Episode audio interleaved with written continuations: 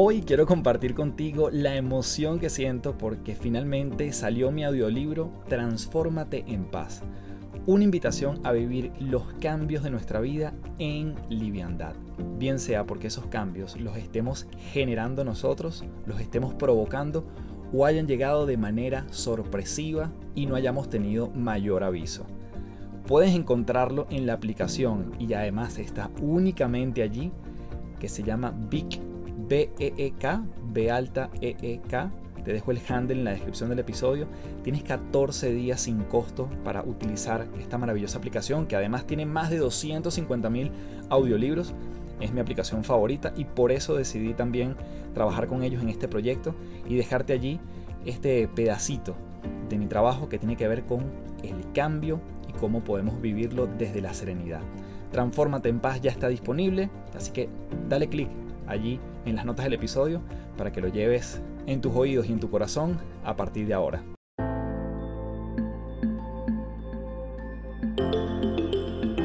Te doy la bienvenida a las tres principales, un podcast para darle rienda suelta a la curiosidad y la reflexión para elevar nuestra perspectiva a lugares insospechados.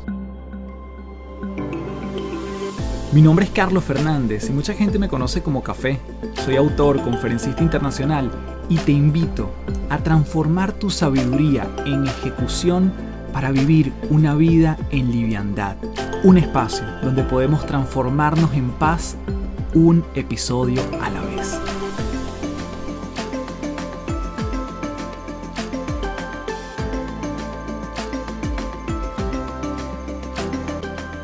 Hello, hello, un gusto saludarte. Mi nombre es Carlos Fernández, arroba Café del Éxito en todas las redes. Gracias principaleros y principaleras nuevamente por ser parte de otro episodio de las tres principales. En esta oportunidad tuve el placer de conversar con Dania Díaz. Dania es una maga venezolana, reconocida como una de las mayores exponentes de magia femenina en Latinoamérica y en el mundo. Su talento y carisma para contar historias a través de la magia la han llevado a ganar numerosos premios, incluyendo el Premio Latinoamericano de Magia en Flasoma Chile 2013, el Premio Nacional de España en el 2016, además de premios y reconocimientos en Colombia y Venezuela.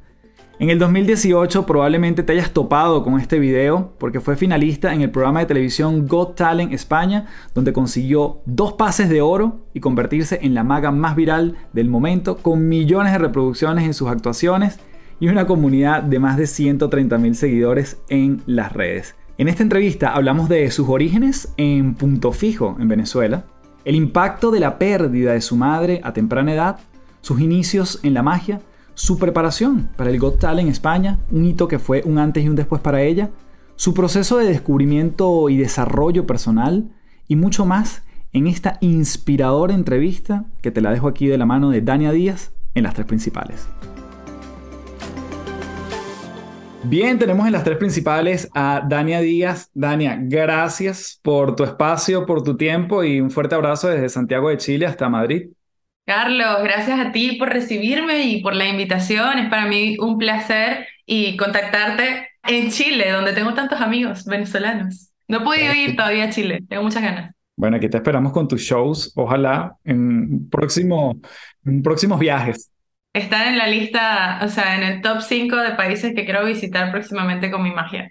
Dania, bueno, obviamente me gustaría explorar mucho este tema de la magia y cómo llegas allí, pero Quizás preguntarte por, por Punto Fijo. Comencemos por Punto Fijo y esa ciudad que también te, te ha dado tanto.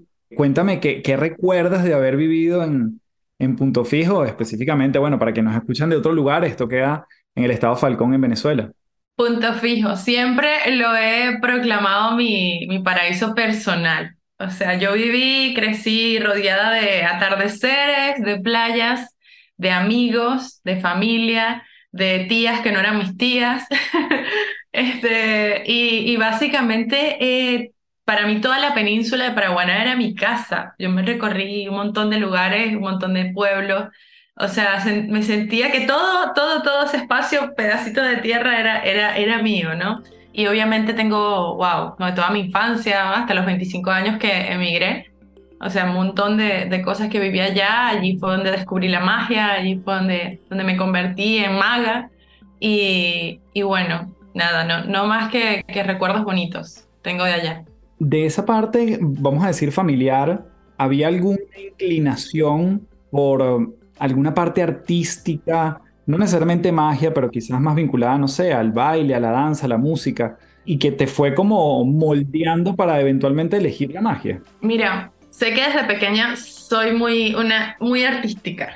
o sea, siempre me gustó el arte en general, este, la danza, la música, la pintura. Me acuerdo que mi mamá me metió en clases de, de danza, de cuatro, de, de títeres, de, de, un montón de cosas que yo, bueno, a estas alturas no te diría que lo recuerdo a la perfección. De hecho, era súper tímida. Era como que una parte de mí quería hacerlo bien y sabía que podía, pero la otra parte era muy, muy tímida. Entonces como que no exploré ese potencial de pequeña. Mis dos hermanos mayores, sin embargo, descubrieron la música y tenían un muy buen oído, por lo tanto aprendieron muy rápido a tocar cuatro, a tocar guitarra, eh, batería, otros instrumentos, montaron sus bandas y yo estaba así como en el garaje viéndolos tocar como una fan. Eh, yo para la música siempre me consideré muy mala desde pequeña cosa que le atribuyo a mis hermanos que me decían, es que tú eres muy sorda, tú eres muy sorda. Y me lo creí, ¿vale? No sabía que era algo que se podía estudiar tampoco, que se podía educar o aprender, pero sé que yo era una persona muy musical, de hecho me encantaba escribir canciones, me encantaba escribir poesía, me encantaba, bueno, escuchar música y cantar, pasa que no se me daba muy bien. Con el tiempo, este, descubro la magia, yo con 10 años vi un mago en televisión, descubrí la magia y empecé a jugar a que era maga y empezaba a hacer dos o tres trucos que eran muy sencillos para niños que conseguía por allí. Entonces, en ese momento no sabía que había encontrado, digamos, mi instrumento. Simplemente descubrí algo que me gustaba y que, y que sabía hacer pues, dos o tres cosas. Dejo la magia a un lado porque, ¿sabes? No tengo referentes, no tengo eh, nadie que me diga, vamos a, ponerte a estudiar esto porque tienes potencial, no tengo nadie que me diga, vamos a que te dediques a la magia, que esto puede ser una buena profesión. O sea, no, eso no pasó. Entonces, para mí era como un juego y tal cual cuando creces, entras en la adolescencia, pues dejas de jugar un poco en ese sentido. No es sino hasta los 18 años que conocí a un mago que, que, del cual fui asistente, que volví a encontrarme con la magia y allí fue donde, digamos, descubrí que esto ya era algo que me apasionaba, ¿no? Y allí, digamos, es donde entendí que las cartas, cuando una vez que yo toqué la baraja de cartas, que yo pude hacer dos o tres cosas, yo dije, encontré mi instrumento.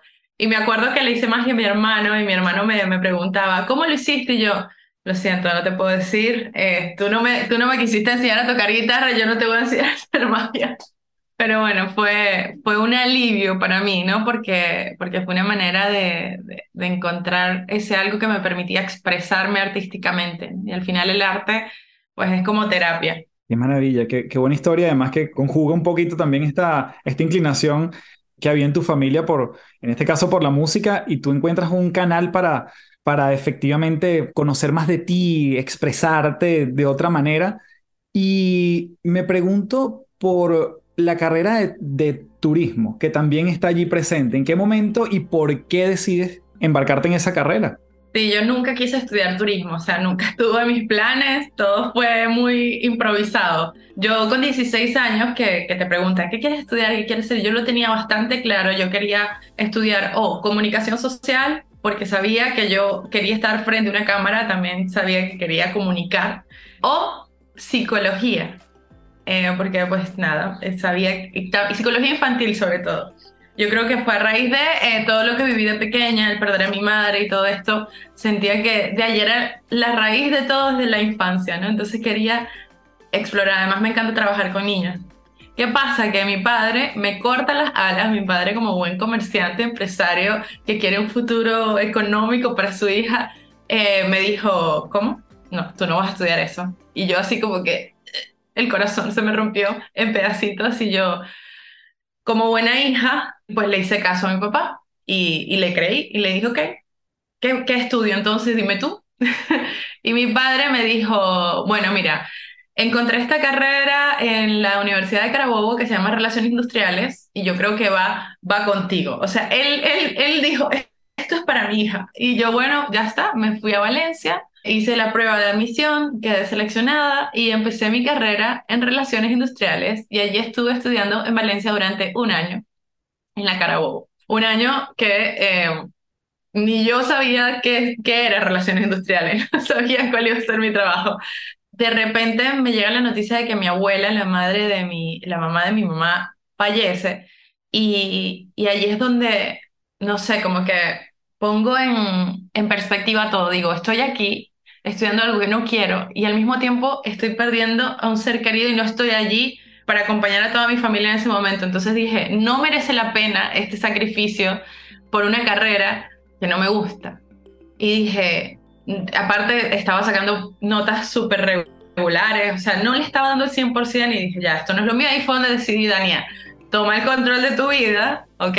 Y pues ya deja la carrera. Llamo a mi padre, le digo, voy a dejar la carrera, me voy a regresar a punto fijo. Y mi padre, pues, se molestó mucho. se molesta, pero eso no me detiene. Tenía el apoyo también de mis tías. Y me dijeron, sí, hija, vente, tal, nosotros te ayudamos. Chévere, me vuelvo a punto fijo. Cuando llego a punto fijo, obviamente estoy en casa y digo, no me quiero ir de aquí. Ya es como que ¿sabes? Ni estudiar cualquier cosa, o sea, simplemente no me quiero ir de aquí. Entonces vamos a ver qué opciones tengo en punto fijo. Punto fijo, ya sabes, está la refinería, por lo tanto, hay un montón de ingenierías para estudiar y la mayoría de mis amigos estudiaron ingeniería. Para mí no, obviamente no me llamaba nada. Abrieron una universidad privada nueva en el tiempo que yo estaba llegando y con una carrera que se llamaba turismo. y yo dije, me suena como divertida la cosa no sé, turismo, suena como bonito ya la experiencia, ¿no? Y dije, mira, voy a estudiar turismo. Ya está. Esta es la, la, carrera que más se parece a mí, que más, con la que siento más afinidad y empecé la carrera y, y la terminé. Me gradué como licenciada en turismo. Pasa que al inicio de la carrera, obviamente, las personas que eligen esta carrera son personas pues muy, muy sociables, son personas también con, con muchas ganas de, de de servir o de entretener incluso. Entonces ahí hice muy buenas amigas que estaban en el, en el mundo de la animación y el entretenimiento. De hecho, trabajaban algunas en planes vacacionales y tal. Y a mí como que me llamó un poquito eso porque ya sabes que lo mío era también entretener. Entonces, entre tres amigas montamos una empresa de animaciones que se llamaba Forever Kids. Y eso era como una novedad en punto fijo, no había muchas empresas de, de animaciones. Entonces nos fue muy bien. Pero en una de esas... Eh, eh, de esos eventos que estábamos ahí con los niños y tal, había un mago, que era el único mago de la ciudad, Jorge es Luzarenco, y ahí fue donde hice el contacto con este mago que eventualmente me convertí en su asistente. Pero sí, turismo nunca estuvo en mis planes y creo que tenía que estar yo allí porque de paso el mago estudiaba también en, la misma universidad. Entonces como que todo se cruzó, todo se juntó, tenía que pasar así. y hasta el sol de hoy me pregunto, ¿qué hubiera pasado si me hubiera quedado en Valencia o si hubiera estudiado otra cosa afuera, en Maracaibo, lo que sea? este, nunca me hubiese cruzado con este mago. Quizás no hubiera llegado a ser maga, no lo sé, pero me gusta pensar que, que, tenía que pasar así. Sí, como, como decía Steve Jobs, que uno conecta los puntos viendo hacia atrás finalmente, ¿no? El, la carrera me identifico mucho de relaciones industriales. Yo estudié en Caracas relaciones industriales y literalmente el primer año no tenía ni idea de qué se trataba hasta, hasta que después avancé unos añitos más. Pero este... Sí, y este mundo de verte como una persona que estaba ya atraída por la magia, te quiero preguntar por el tipo de personalidad. Es decir, uno tendería a pensar que todo aquel que toca un instrumento o que está frente a un público o que entretiene, tiene una personalidad muy extrovertida.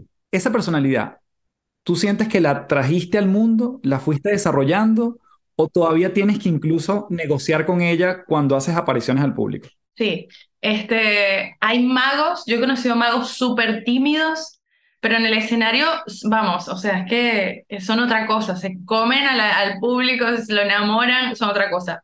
Y he conocido muchas historias, también como la mía, que yo, sí es verdad que de pequeña era una niña muy, muy tímida, pero muy insegura también. Y a medida que iba creciendo me iba volviendo más insegura todavía, con lo que hacía, con mi cuerpo, con, con todo básicamente, ¿no? Y la magia ¿Qué hace la magia? La magia te da muchísima seguridad porque eres capaz de hacer cosas imposibles y te ganas, digamos, la admiración del público, te ganas el respeto del público y eso de cierta manera te va nutriendo ese tarrito de autoestima que tenías vacío. al mismo tiempo, obviamente tienes que hacer un trabajo muy personal porque no puedes dejar que tu autoestima dependa de la aprobación de externa, ¿no? Entonces yo creo, yo creería que el que no ha trabajado eso sigue siendo tímido en vida real, pero en el escenario puede llegar a, transformarse. Pero si logras trabajarlo eh, de forma interna, sí que puedes llegar a ser una persona también extrovertida en la vida, en la vida real, no solo en el escenario. Y creo que para mí ese ha sido el caso. Yo he hecho mucho trabajo personal y, y, agradecida con la magia también porque fue la primera que me dio como esa confianza, esa seguridad de poderme parar frente al público y decir, hola, aquí estoy yo, aquí están mis cartas, vamos a hacer magia, ¿ok? Que vamos a pasarlo bien. Entonces, este, ya se ha vuelto parte de mi vida, ya, ya puedo salir también sin baraja de cartas, que antes me costaba. Antes tenía, a ver, siempre la llevo, pero ya es una cuestión porque siempre me piden hacer magia, pero era como que no tenía, esto era mi escudo, ¿no? Las cartas. Yo las sacaba y ya me protegía de todo, ya hago magia y no tengo que hablar de más nada. Pero ya al principio hubo una etapa en la que me dio mucho miedo porque yo decía, wow, ¿quién soy sin las cartas, no? ¿Quién soy sin la magia? Y allí es donde empezó el trabajo personal, descubrir quién era Dania, la persona no Dania, la maga, porque esa ya la tenía bastante clara. Entonces, este, yo creo que cada artista pasa por un camino distinto, un proceso diferente y que lo lleva a, a ser más o menos extrovertido. También puedes, si te gusta ser introvertido, también es una decisión personal. Este, pero para mí sí la magia ha significado mucho, mucho, mucho en ese camino. Sin duda, cuando uno conversa contigo, Daniel, se nota ese trabajo de autoconocimiento, de trabajo personal que hay, que hay detrás, ¿no? Hace poquito mencionaste la pérdida de tu mamá. ¿Qué edad tenías en ese momento? Y además forma parte de tu storytelling a la hora de que tú haces muchos de tus, de tus trucos, digamos, no sé, perdón si se llaman trucos, si le dices sus tus ilusiones, tu magia. No le puedes decir magia, hay gente que le dice truco, ya yo esa batalla la di por perdida. ¿Cómo te gusta decirlo a ti? A mí me gusta decir magia o juego de magia, ¿no? Pero bueno, porque es verdad que en inglés magic trick, pero no sé, para los magos la palabra truco es como que Mm. Hay algo detrás, ¿no? Y a pesar de que es así, como nos gusta generar la ilusión de que es magia, ¿me entiendes? Y es más bonito pensar que es magia, algo misterioso. Bueno, y parte de tu magia justamente en, tus historias mencionas a tu madre. ¿Qué te dejó tu mamá? ¿A qué edad la pierdes? Y, y cómo eso significa también un trabajo de sanar en el camino, de reconocerte, en un mundo además, digamos, repleto, ¿por qué no decirlo? También de muchos hombres entras tú también a ser también disruptiva, de, de, una forma muy espectacular en el ámbito de la magia. Esa figura femenina, ¿cómo viviste ese proceso con la pérdida de tu mamá? Bueno, a ver, yo perdí a mi mamá cuando yo tenía 10 años, estaba por cumplir los 11 y obviamente no es algo que uno se espera, o sea, mi mamá no, no tenía ninguna enfermedad, simplemente fue hacerse una operación de rutina y en otra ciudad, en Barquisimeto, y mm, nos llamaron. Yo me, yo me estaba quedando con una de sus mejores amigas y sus hijas, y de repente pues nos llega la noticia, me, me, la dicen al día siguiente, claro, yo tan pequeña y era de noche, no me la iban a decir ahí mismo, sino que al día siguiente la mejor amiga de mi madre, que por cierto es, es psicóloga, eh, me da la noticia y yo me quedo como que muda, ahí me quedé muda, no dije nada, dije quiero ir a mi casa, quiero que me lleven a mi casa, ya y recuerdo llegar a mi casa, ir corriendo al cuarto de mi mamá a buscarla, porque claro, para mí era como que no va a pasar, esto que han dicho, esto no es real, ¿no? Esto no es real, esto no es real. Y recuerdo entrar a su cuarto y luego entrar como al armario con el olor de su ropa, el olor de su perfume. Y ese momento fue, y no encontrarla a ella, este, ese momento fue, fue muy duro y siempre lo voy a recordar. Cuando salí de la habitación vi a mis dos hermanos mayores y los tres nos abrazamos y nos pusimos a llorar desconsoladamente, obviamente. Y enseguida pues llegó mi padre y nos llevó al, al funeral, a la funeraria. O sea, ya la tenían allí en el... O sea, fue todo como así muy rápido. Yo procesarlo poco tiempo me dio.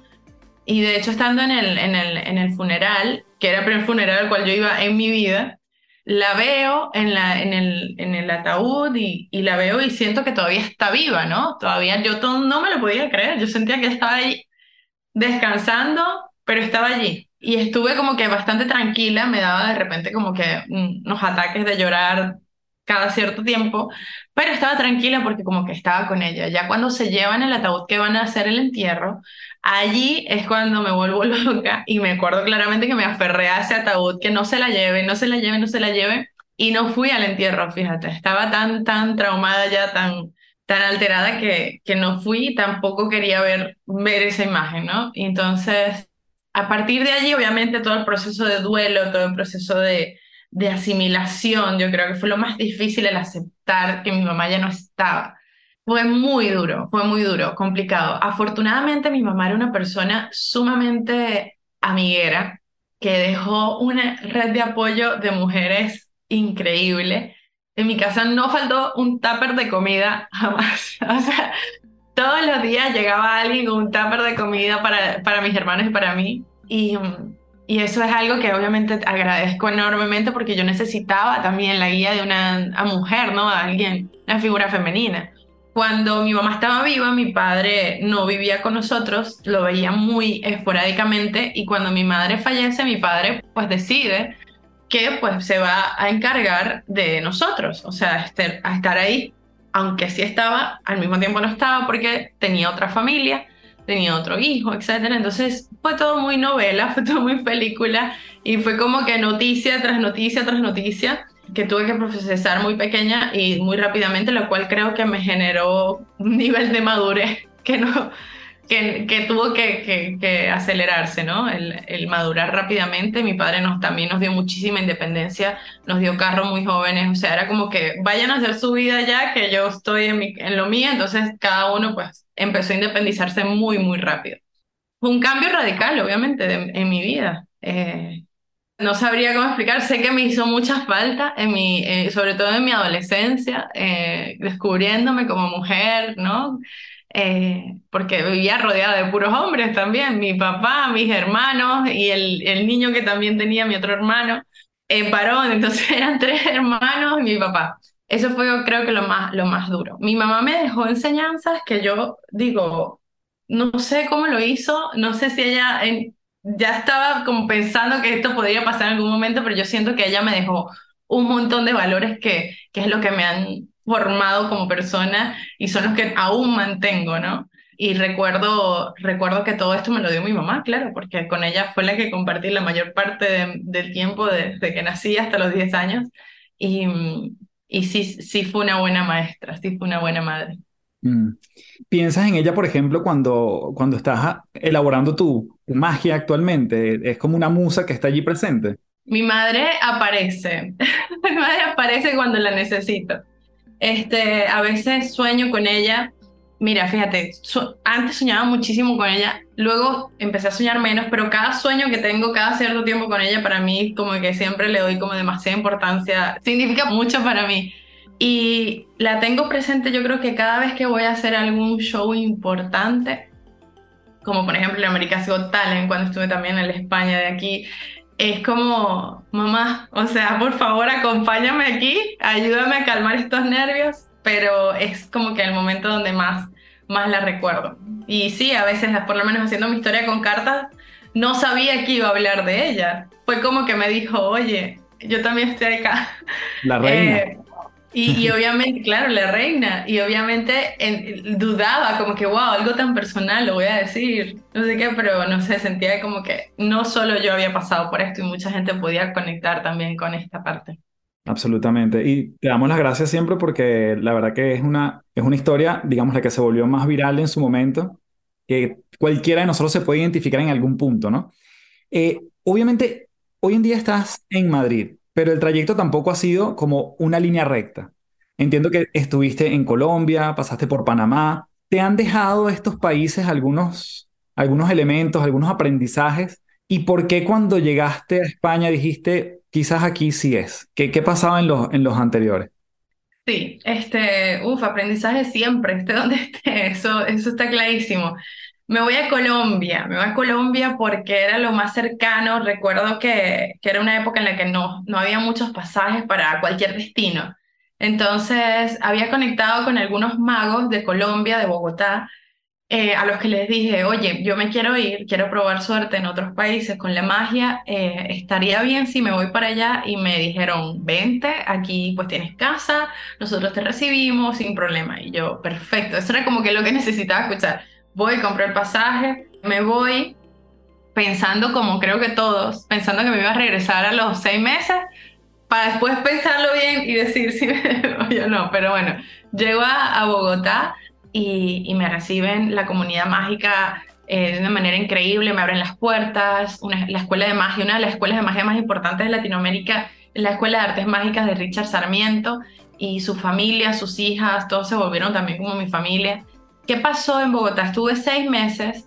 El, ya de por sí el, el, pasar de calor de Punta Fijo al frío de Bogotá me afectó muchísimo. Creo que fue lo primero que me afectó. Tuve, digamos que, bueno, me di un baño de realidad con el tema de, pues, que no iba a ser fácil vivir de la magia en un país donde nadie me conocía, eh, que no iba a ser fácil hacer clientes desde cero, etc. Entonces yo lo que hice fue empezar a hacer magia en todos lados donde me dejaran para que la gente me viera. Eh, fui asistente de varios magos, yo ah, como antes era asistente, pues yo dije, mira, sé hacer de todo asistente, recojo cables, pongo música, acomodo a los niños, yo te hago la animación. Yo ya, o sea, estaba clara de que yo quería seguir por, por la magia y no quería buscarme otro trabajo convencional, digamos. Entonces, ¿qué es lo que sucede en Colombia que, que hace que yo decida irme? Una parte de mí me decía, este quizás no es el lugar para ti. Otra parte me decía, creo que puede haber algún lugar donde te puede ir mejor con la magia. Como que, ¿sabes? Cuando sientes que no se están dando las cosas, como que no, no sé cómo explicarlo, se, llámalo intuición, aquí no es, aquí no es. Entonces, ¿qué pasa? Que me, que me sale una oportunidad de, de hacer un festival en Panamá con un, con un mago que se llama el Mago Monti, que ahora mismo es como mi, mi hermago, es un hermano que tengo allá en Panamá. Este, y eh, me contrata, yo voy a hacer el festival y me doy cuenta que en Panamá tenía amigos del colegio que viven allá, entonces de hecho compartí con ellos. Y obviamente el calorcito de Panamá me recordaba mucho al de Punto Fijo y estar rodeada de amigos me hizo como que, wow, aquí creo que puedo estar un poquito más tranquila, por lo menos emocionalmente. Y dije, mira, me voy a mudar a Panamá. voy a probar suerte aquí. Así que regresé a Bogotá, recogí mis cosas y al mes me fui a Panamá. En Panamá hice amigos, hice familia, hice pues, muy buenos contactos, muy buenas conexiones. Sin embargo, con la magia era demasiado complicado vivir porque en Panamá casi no habían magos, o sea, éramos como cinco magos profesionales, o sea, los que nos dedicábamos a hacer eventos como cinco, o sea, eso quiere decir que la la gente ni sabía que existíamos, la gente ni siquiera tenía la, la idea en la cabeza de contratar a un mago, y mucho menos a una maga para un evento. Entonces, este, fue muy complicado. Estuve dos años en Panamá con todo y eso. Hubo épocas económicas muy duras en las cuales dije, voy a salir a las calles a hacer magia, voy a subirme un autobús a hacer magia porque necesito pagar el alquiler, porque necesito comprar comida, porque, eh, porque no sé de qué otra manera puedo hacer dinero porque nadie me está contratando. Entonces empecé a hacer más en las calles, en autobuses. Tenía una hice una gran amiga que me ayudó mucho también, que, se llama Olga, que es como una hermana, madre, todo. O sea, que yo le daba clases de magia a su hijo y pues me volví también como parte de, su familia. Y a ella le agradezco mucho porque me ayudó, me ayudó mucho económicamente, me, me apoyó y en algún momento me dijo, Dania, yo te amo y quiero que te quedes aquí, pero tú te tienes que ir de Panamá si quieres seguir viviendo de la magia. A lo cual pues las dos como que estábamos súper tristes, pero ambas sabíamos que, que era así, o sea, tenía que ser así. Entonces me volvió ese nudo en el estómago de, este no es el sitio para, para mi magia, este no es el sitio para crecer. O sea, creo que la, la enseñanza que me dio, yo creo que Panamá fue me reconfortó, ¿no? El, emigrar. O sea, me, rodeó de amigos, me rodeó de gente. Quizás esas personas tenían que estar ahí para darme el empujón que me, faltaba para decir, dale, porque mi hermano también me decía, tienes que ir a Europa. Te tienes que ir a Europa o te tienes que ir a Estados Unidos, te tienes que ir, o sea, a otro sitio donde la magia pues tenga un poco más de, de, potencia. Y bueno, todos mis amigos como que, bueno, Daniel, si esto es lo que tienes que hacer, hazlo. Y a mí me da muchísimo miedo venirme a Europa, era como muy lejos. Pero algo me decía, bueno, ya, vete. Pero lo primero que hice fue buscar un concurso en España, concurso de magia, y di con el concurso, nacional de magia, el más importante. Y me inscribí. Eh, vine a concursar en Granada en el año 2016 y gané un premio nacional de magia de escena. Y a partir de allí es que, porque no, vine solo así como a tantear y me regresé a Panamá. Y cuando estoy en Panamá me llamaron para contratarme a un festival de magia benéfico que se iba a hacer en Murcia. Entonces dije, ahora sí, esta va a ser la oportunidad para yo quedarme allá, porque ya estaba como más tranquila, más decidida. Y, me vine a Murcia, hice el festival. Casualidad que la primera vez que vine hice muchos amigos de Murcia, magos, y ellos me recibieron, como siempre, la comunidad mágica con la cual estoy muy agradecida, me recibieron y allí empecé a hacer, digamos, mis primeros shows en España. Empecé a hacer eh, shows para comuniones, eh, luego festivales de magia. Lo bueno es que aquí en España hay mucha magia, hay mucha cultura mágica, cultura de teatro, hay muchos festivales. Entonces, hay trabajo. y, y me empezó a ir cada vez un poquito mejor, un poquito mejor, un poquito mejor. Pasaron cuatro meses, cinco meses y empecé a preguntarme qué voy a hacer con mis papeles, ¿no? Entonces fui a una fundación, después fui a pedir lo del asilo político, ya yo estaba cada vez más decidida porque me quería quedar. Y bueno, me llaman de Got me llaman de Got tenía yo seis meses aquí aproximadamente y dije, vale, esto puede ser una buena oportunidad para mí. Y ahí es donde voy y grabo, pero me acuerdo que grabé en verano y lo emitieron fue seis meses después o sea que estuve seis meses también un poco preparando el terreno porque yo decía, yo voy a salir en la tele en este programa, ya sabía que me habían dado pase de oro porque obviamente yo estaba allí y lo grabé, pero esto no, sabe, no sabía cuánto podía repercutir en mi vida, ¿no? O sea, yo podía no pasar nada, pero también podía pasar algo. Entonces empecé a buscar oportunidades en Madrid y di con un teatro de magia que me quiso contratar una función de magia y para niños. Ahí es donde les vendí como mi show de Abracadania y empecé a hacer mi show todos los fines de semana en Madrid, solo que yo vivía en Murcia, entonces yo viajaba todos los fines de semana, cuatro horas, eh, a veces cinco o seis en autobús, y llegaba a Madrid, hacía mi show y me regresaba. A veces venía y se cancelaba la función porque no había público suficiente.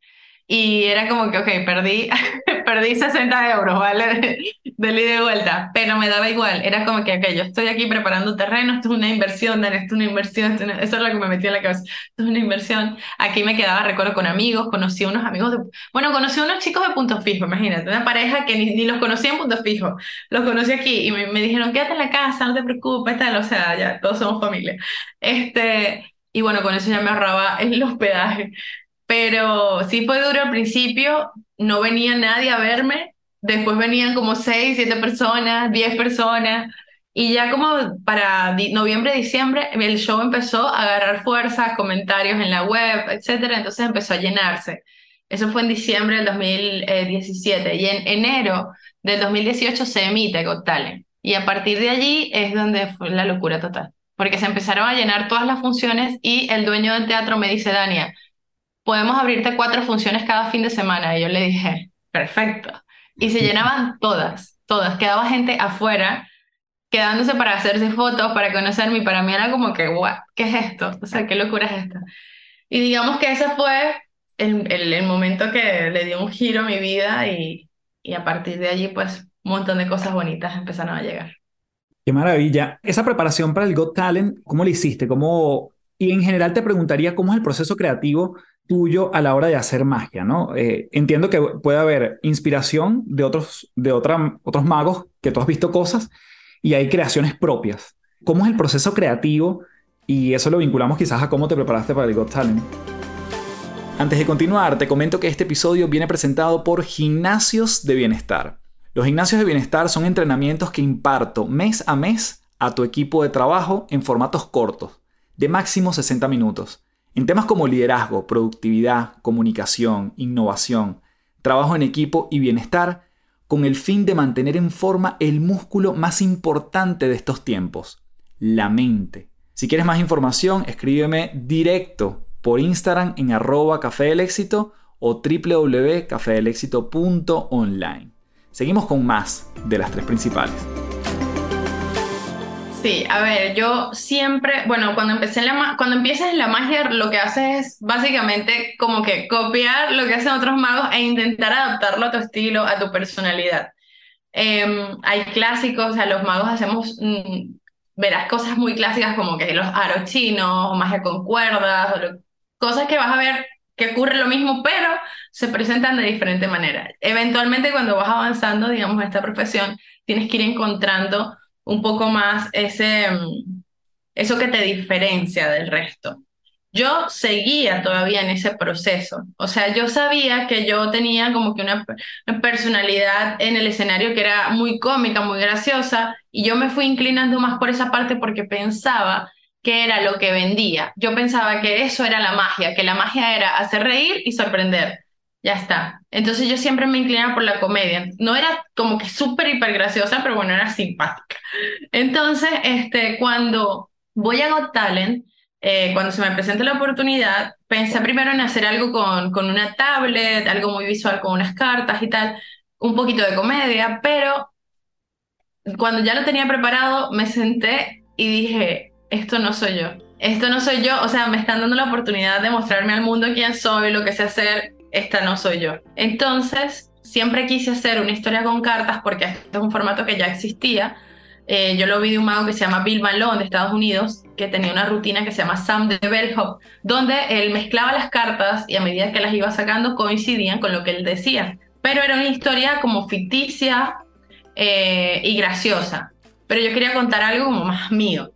Así que dije, pues voy a, voy a hablar de Venezuela. En principio esa historia se inspiró en Venezuela. O sea, voy a hablar solo de Venezuela y decir cosas bonitas de Venezuela porque sabía que la situación estaba dura y estaba complicada y quería yo decir cosas como más agradables. Entonces empiezo pensando, que necesito números porque al principio necesito, voy a usar cartas. En principio yo iba a usar solo una baraja de póker normal. Entonces yo dije, vale, habitantes. Y pues 31 millones, ta, ta, ta. Ok, eh, ay, el salto ángel, altura, perfecto. Y ya de allí como que me quedé en blanco y dije, Vale, pero no todo puede ser de Venezuela, porque esto si no se va a hacer como muy monótono. bueno, voy a, voy a decir que, hablar de mí, ¿no? Entonces ahí empecé a decir lo de mis hermanos, lo de mi mamá, lo de mi papá. Y luego, como que no te, la inspiración cuando te, te llega, te llega. Y empezó a fluir todo de una manera que yo no te puedo explicar. O sea, yo empecé a escribir, escribir, escribir, hasta que terminé y dije, ya está, esto es lo que voy a hacer me compré las cartas blancas porque llegó un punto en el que ya la baraja, las barajas no me daban para seguir contando la historia y dije, voy a comprarme unas cartas blancas, les voy a hacer dibujos y voy a contar pues el resto de la historia así. Así que así fue como surgió. Y es a partir de esa audición de Gotal en donde yo encuentro quién quiero ser realmente en el escenario, ¿no? la auténtica maga Dania salió a relucir allí porque yo siempre he sido así, solo que pensaba que la magia solo tenía que ser de una manera, como que lo emocional también, escúchame, yo no digo que los hombres no tengan un lado emotivo, pero vivir, o sea, vivir esta profesión rodeada de hombres, que casi todos hacen magia cómica, eh, en donde tal vez si, si alguno hace algo un poco emocional o emotivo, todos lo ven como que un poco eh, raro o quizás hasta no real, como te digo, como, no sé, muy forzado, ¿me entiendes? Entonces yo tampoco conectaba con, digamos, con ninguno de estos magos que hacían este tipo de magia, no, no llegué a conectar, pero cuando salí a hacer magia emotiva o magia un poco más vulnerable, descubrí que era algo que me aliviaba y que me hacía sentir bien y que, y que y después ver lo que conectaba con el público, ya eso es otro nivel, porque una cosa es que tú te sientas bien, pero la otra cosa es cómo se siente el público. Entonces allí digamos que empieza una nueva línea, un nuevo camino para recorrer que me tuve que explorar, claro, porque toda mi magia venía siendo magia cómica o magia pues bastante estándar y empiezo a descubrir lo que es cómo combinar la magia con mis historias, la magia con poesía, la magia con, sabes, con otras cosas que a mí me gustaban desde siempre. Y ahora mismo el proceso creativo, porque vengo haciendo historias con cartas desde Got me empiezan a pedir historias con cartas para, para empresas. La historia de la empresa, cuéntala con las cartas, o las bodas, cómo se conocieron los novios, con las... entonces todo así, historias con cartas. Y se ha vuelto como mi marca personal, cada vez me hace más fácil hacer historias con cartas empiezo siempre nutriéndome de información de todo lo que es la, o la empresa o la historia que me vayan a contar, o sea, mándame cosas, o mándame notas de voz, o mándame eh, un PDF, lo que sea, yo me leo todo, y de allí empiezo en mi cabeza a estructurar, ok, vamos a empezar con esto, empiezo a escribir. Primero escribo el guion, mientras escribo el guion a veces se me vienen ideas de, oye, en esta parte puedo hacer esta magia, ¿no? De repente aquí, no, bueno, eh, la empresa em, empezó desde, desde abajo y terminó así grande, entonces pienso una carta pequeña, se convierte en grande, ¿sabes? Voy escribiendo mientras a veces se me ocurre cosas, a veces escribo sin que se me ocurra nada, lo escribo y después digo, después veo qué magia hago, que también es, es interesante porque te, te tienes que forzar a pensar en magias que aún quizás no existen. Entonces me tengo que fabricar y tal. Recuerdo que quería hacer una, como una carta, como una brújula, una flecha que se moviera. Tuve que ver cómo hacía, porque eso no existía, no lo venden, nadie lo fabrica. Entonces me lo tuve que fabricar. Y es un proceso creativo bonito el hacer historias con cartas. Me, me mantiene activa mentalmente, me mantiene también, este, eh, no sé, en constante movimiento creativo. Y ya para mis propios shows, mis propios espectáculos es casi lo mismo. Siempre pienso primero en qué quiero contar, qué quiero transmitir, cómo quiero que el público se sienta en esta parte del show, por ejemplo, y luego pienso en qué magia se puede adaptar a esto, a esto que quiero contar. Muy raras ocasiones, pero pasa también que veo una magia que me gusta, se la veo a otro mago y digo, wow, esto me encanta para mí, ¿no? Entonces ahí es cuando uno agarra esa magia, la transforma, la, le da forma a, la personalidad de uno, ¿no? Y de la manera que uno lo cuenta. Y así es más o menos el proceso. O sea, yo también me gusta mucho ir al teatro para inspirarme, escuchar música, ir a conciertos, todo, todo, ir a museos, lo que sea, todo me inspira. Si tú buscas la inspiración, ella llega. Qué maravilla. Me llama la atención cuando se vuelve este video tan viral de Got Talent, tú dices que fue un antes y un después. ¿Cuánto suele, o en tu caso, cuánto, cuánto duró ese, ese halo de wow? O sea, porque al final te, te ponen el radar de mucha gente que, que, para antes de eso era desconocida. Entonces, y obviamente está la capacidad tú de capitalizar eso, de sacarle provecho y saber si eso se estira por un tiempo, si, bueno, sabías que iba a salir y entonces te preparaste el terreno como lo dijiste antes, cómo después le, sacaste más provecho. Quiero entender un poquito como la vida que tuvo e, ese, ese momento y cómo quizás te acompañó hasta, hasta hoy. Mm, bueno, fue todo nuevo para mí. O sea, nadie te prepara para este momento, sobre todo cuando miras que estás solo. Básicamente que la gente que conoces es la gente que acabas de conocer y que no tienes como ese respaldo o alguien que te guíe y te diga, mira, yo creo que este es el mejor camino porque nadie ha pasado por eso, no todo el mundo pasa por esta experiencia, entonces no todo el mundo sabe realmente qué es lo que hay que hacer. Así que yo tuve que, pues no solo escuchar los consejos, sino también escucharme a mí a mi propia intuición, que es la que me llevó hasta ese momento, ¿no? Entonces, en un principio, lo de, lo de preparar el terreno para mí es importante y cada vez que alguien va a estos programas también se lo digo, este, hay que estar preparado, porque es como lanzarte a la piscina, esto me lo dijo un mago de Estados Unidos, que al, que, al que contacté, fíjate, que estuvo en Got Talent, antes de, que se emitiera el programa y me dijo, Daniel, es como saltar a la piscina, puede estar llena o puede estar vacía. Si la tienes llena, mejor. Cuando salga el programa que esté llena, o sea, que ya tengas un espectáculo donde la gente te puede ver, porque si no lo tienes, entonces, ¿cómo, cómo lo monetizas, no? que tengas ya algo, ¿no? Algo que ofrecer al público. Eh, porque hay magos que imagínate que tú estés empezando en la magia y tú vas a uno de estos programas y, y triunfas. Supongamos que por un golpe de suerte, porque se juntó una cosa con otra, hiciste una magia increíble y triunfas, pero tú no tienes un espectáculo, tú no tienes algo montado. Entonces, lo que va a ir a ver el público no es lo mismo que vio en la tele. Va a, salir, va a llegar con unas expectativas y se va a ir muy defraudado, muy decepcionado. Y ahí vas a perder público vas a perder público, vas a perder fama, se va a correr la voz de que no, bueno, no es lo mismo, ¿no? En mi caso, este, quizás yo porque no tenía el show de la maga que cuenta historias. Yo tenía un show de magia familiar que era para niños y tal, y aún así era un show bueno, solo que quizás a algunas personas me faltaba la historia con cartas, y era, para mí era como que ya vas que todavía ese tipo de magia no, no sé por dónde se agarra. Entonces, pero a mí me funcionó en su momento porque igual la gente iba y la gente salía contentísima del show, veía algo, se disfrutaba con la familia, con los niños, etc. En ese momento me llegaron muchas ofertas de eh, productores, de managers, este, de giras internacionales que nunca pude hacer porque no tenía papeles. Entonces, digamos que por un lado me da un poco de, de tristeza no haber aprovechado todas las oportunidades o más oportunidades por el tema papeles, pero por otro lado, bueno, ya sabes que, si se dio así fue, fue, por algo. Pero sí, sí recuerdo que lo que más me costó estando yo, yo recuerdo, tenía pareja y un mago que, que más o menos me ayudó en, en este tema, en el tema de que cuánto vale ahora mi show, ¿no? ¿Cuánto valgo ahora yo? ¿Cuánto, o sea, sigo cobrando lo mismo, puedo cobrar un poco más. ¿Cuánto más? un poquito más, el doble, el triple, ¿cuánto? ¿hasta dónde puedo llegar? Entonces creo que eso es muy difícil para cualquier artista, ponerle valor a tu, a tu trabajo, ¿no? Sobre todo si es un servicio, algo intangible. Me empezaron a salir un montón de festivales que empecé. Yo, yo decía que sí a todo. Daba igual lo que, lo que pagara, yo quería también exposición y mantenerme surfeando la ola, ¿no? Eh, necesitaba exposición, que se viera que yo estaba también trabajando. Y, y, después fue que fui como que tanteando los eventos privados, los de empresa, cuánto podía hacer el monto, qué tal. Eso, es que fue difícil para mí porque no soy tampoco una, una empresaria economista, ¿sabes? Entonces, mira, hasta que dejé de pensarlo y dije, si estoy perdiendo dinero, pues ya está, lo perdí, pero nadie me va a quitar esta experiencia.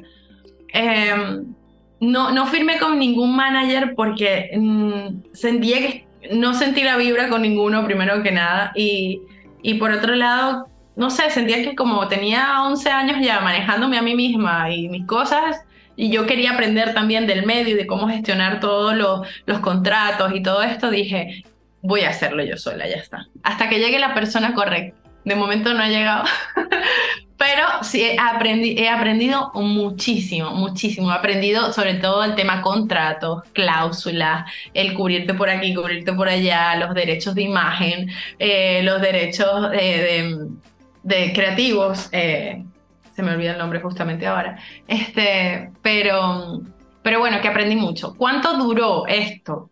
Yo diría que un año puede ser, un año muy, muy, muy fuerte, de muchos picos, de mucho trabajo, de mucho tal. Y ya luego empiezas a bajar poquito a poco, aunque seguía recibiendo ofertas de, de trabajo en, en, programas de televisión, que fui luego en America's Got Talent de Champions, después fui a Fulos en Las Vegas, estuve en Italia dos veces, pero ya ese momento, de, digamos, de, de fama y de pico también se metió la pandemia por medio, pero, este, pero yo creo que ese 2018 fue cuando se emitió en enero, ese año fue una locura. 2019 todavía estaba, digamos, saboreando los frutos de ese, de ese momento y el 2020 ya, digamos, que, que fue lo de la pandemia y toda la cosa y ya nadie me reconocía por la mascarilla. pero, pero sí, yo creo que un añito, un añito y medio surfeando la ola bien. Qué bien. Igual me imagino que, que, que si hay un espacio que lograste conquistar en el corazón y en la vista de mucha gente que todavía sigue corriendo la voz para lo que haces. Y, yo me quedo loca. Claro, yo me quedo loca. es, una, es, una, es un halo muy, muy largo igual. No, sí, o sea, obviamente la intensidad es menor, sin embargo, las personas que se me acercan es como si lo vieron ayer, ¿sabes? Si yo te vi, si yo lloré, si yo me acuerdo, y no sé, cuando les digo, ¿sabes que eso fue hace cinco años? Ya no puede ser, y tal, o sea, la gente, lo bonito es que los recuerdos pues no tienen, no tienen tiempo, ¿no? De caducidad. Ahí se quedan como si, y cuando los recuerdo, pues es como si hubiera pasado ayer. Y, y, eso siempre me va a sorprender. Yo creo que en estos días le estaba diciendo a un amigo, porque estoy ahorita haciendo un festival de magia donde cuento mi historia con cartas, y yo le digo, ¿será que esta historia me va a acompañar para siempre? O sea, la voy a hacer hasta cuando esté viejita, viejita, y la voy a seguir haciendo. Porque es tan especial, y, y es tan especial para mí, y es tan especial para el público que, no sé, se convirtió en un tesoro. Yo creo que mm. es un tesoro que, que siempre me va a acompañar. Y ojalá cuando esté más viejita lo, lo pueda seguir haciendo. Dania, has mencionado mucho en la conversación el tema de, de, descubrirte, de encontrar tu voz, de la exploración que has hecho interna. ¿Sueles tener herramientas que nos puedas compartir? Supongamos meditación, terapia, este, algo de este trabajo que, que tú recurras como, como tu cajita de herramientas.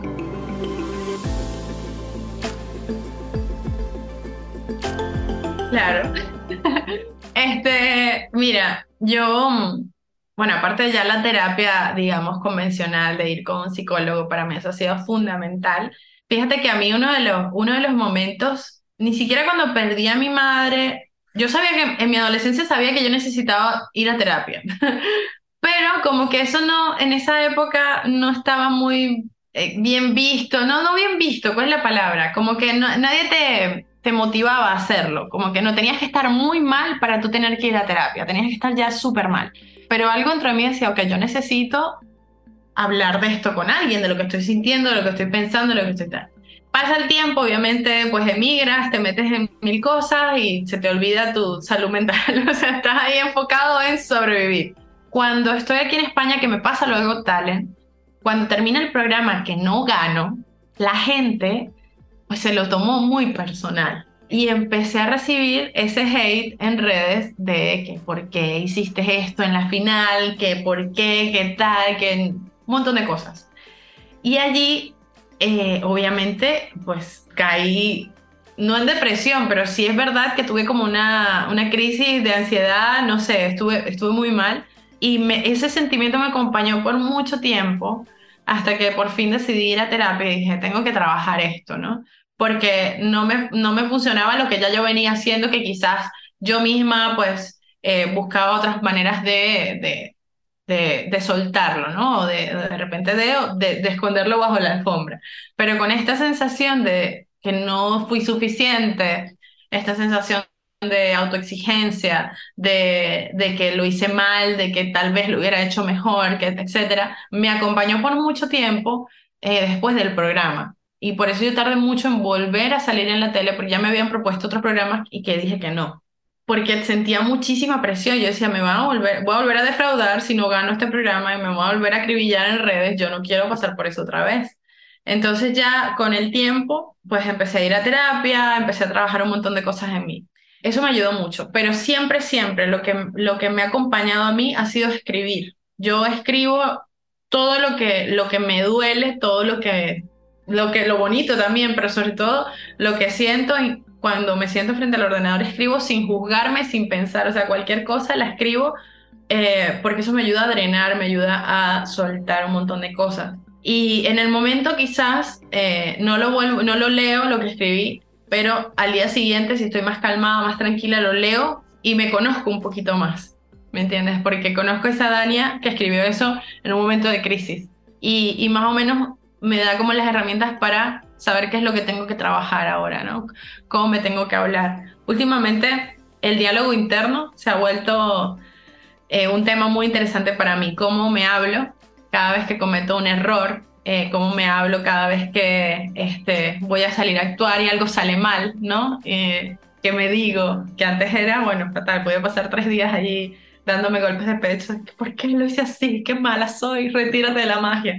Este, pero pero me, me estoy aprendiendo a hablar mucho más bonito, aprendiendo a ser un poquito más, bueno, permitirme equivocarme, ¿no? Mm, este, sí, un poco más compasiva quizás. Compasiva es la palabra pero sí un poco más compasiva y, y, el escribir para mí siempre lo ha sido desde pequeña, he escrito y es una herramienta que me ha acompañado. Dani, qué maravilla conversar contigo. y tantas cosas que yo siento que podemos hacer casi que una segunda parte, pero este podcast se llama Las Tres Principales. Eh, siempre le pido a mis invitados que nos regalen tres principios que a ti te han ayudado a navegar, bueno, toda esta historia que de forma resumida nos has compartido. Tres cosas que nos puedas compartir para, ir despidiendo el podcast. Wow, este, tres cosas que me han acompañado. Yo creo que lo primero ha sido mi pasión, mi pasión por, por el arte, mi pasión por la magia, la pasión por eso, cualquier cosa que te mueva por dentro, ¿no? Cualquier cosa que te haga levantarte en la mañana y querer trabajar por ello. Si aún no has encontrado eso que te apasiona, te aseguro que está ahí esperándote, tú sigue buscando, sigue probando, eh, pero la pasión ha sido como la gasolina, o sea, fundamental, es lo que me mueve. Por otro lado está la, la, perseverancia, que creo que ya todos los que, los que hemos conseguido cositas, pues sabemos que perseverar es clave, puesto que si lo intentamos una vez y fallamos, no podemos quedarnos ahí. Tenemos que volverlo a intentar, intentar, intentar, intentar. Hay una frase que digo en mi show justo cuando hablo de, estas palabras y es que el que persevera alcanza, ese ya lo conocemos, pero se dice que un ganador es un perdedor que lo ha intentado muchas veces. Y yo creo que de eso se trata perseverar, ¿no? O sea, da igual si te caes, da igual si pierdes. Lo importante es volverlo a intentar. De eso se trata la vida. Y la tercera diría yo que la paciencia. Porque todo llega, todo llega. Con estas dos claves, si tienes pasión y perseveras, va a llegar tarde o temprano, pero va a llegar porque es una consecuencia de tus acciones, es una consecuencia de tu trabajo.